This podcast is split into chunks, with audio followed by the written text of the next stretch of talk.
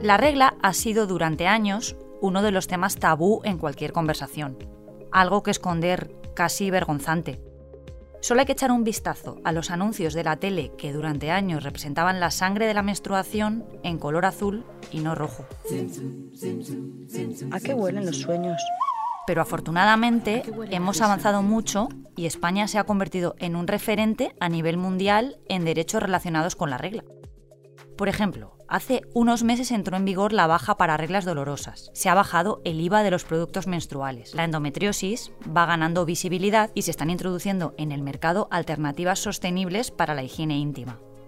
Pequeños avances, sí, pero que han permitido normalizar un proceso tan natural como es tener la regla. Te dejo una cifra para entender que esto del tabú no tiene ningún sentido. Se ha calculado que entre la pubertad y la menopausia una mujer experimenta 450 ciclos menstruales, es decir, pasa 2.000 días con la regla. Entonces, ¿cómo no vamos a hablar de ello? Soy Marta Hortelano y cada día, de lunes a viernes, quiero darte buenas noticias.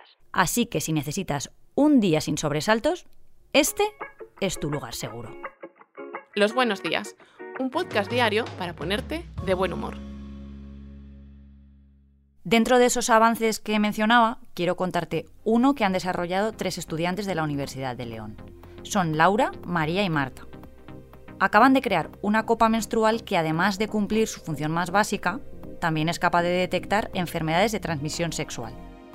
La idea surgió a partir de un preservativo masculino que cambia de color al detectar determinadas infecciones. De ahí que ellas quisieran trasladar esa tecnología al mundo femenino.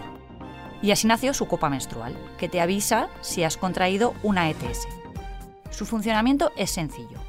Si al utilizarla la copa cambia de color, nos está avisando de que el pH de nuestra vagina está alterado y eso significaría que algo no va bien. Pues qué útil, la verdad. El producto acaba de ser premiado por la universidad y sus tres inventoras ya están buscando financiación para tratar de ponerlo en el mercado. Eso para que luego digan que los jóvenes no hacen cosas.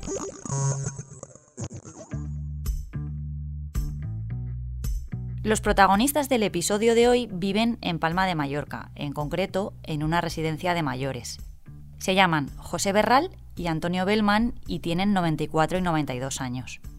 Ambos nacieron en el pueblo sevillano de Herrera y allí se hicieron amigos. Hasta aquí, todo normal.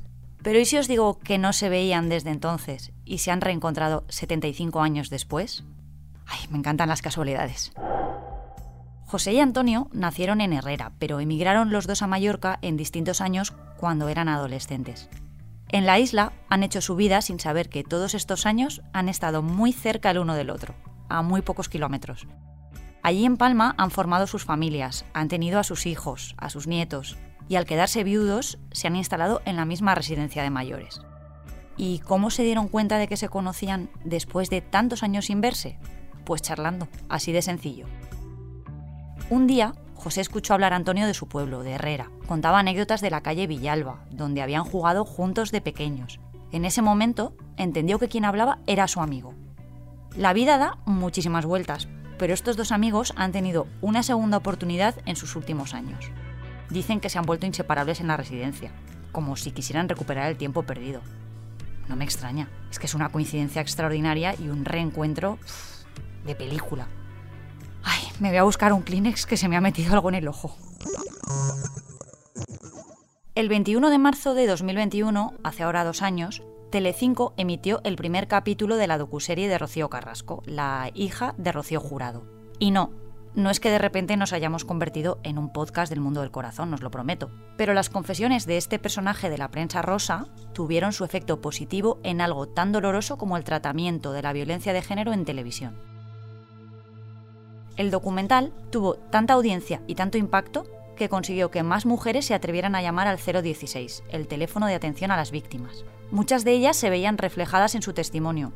Algunas descubrieron entonces que habían sido maltratadas, que lo que habían vivido no era normal ni justo.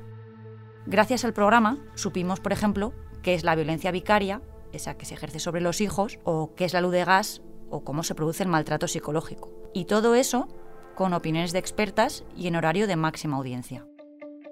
La violencia de género es una lacra que algún día lograremos eliminar, Eso sí que será una buena noticia. Pero mientras llega ese momento, valoremos que en prime time también se puede hacer divulgación sobre un tema tan importante. Bueno, os dejo, que me he puesto un poco melodramática. Mañana más. Muchas gracias por escucharnos y gracias a ti, Marta. Gracias a ti. Recuerda que si te ocurre algo bueno y quieres contárnoslo, puedes escribir a losbuenosdías@lasprovincias.es. Este podcast ha sido escrito por Marta Hortelano, la edición es de Amalia Yusta y Paco Sánchez, el diseño sonoro de Rodrigo Ortiz de Zárate y la producción de Miquel Labastida y Andrea Morán. De lunes a viernes te esperamos en la web del periódico o en tu plataforma de audio favorita.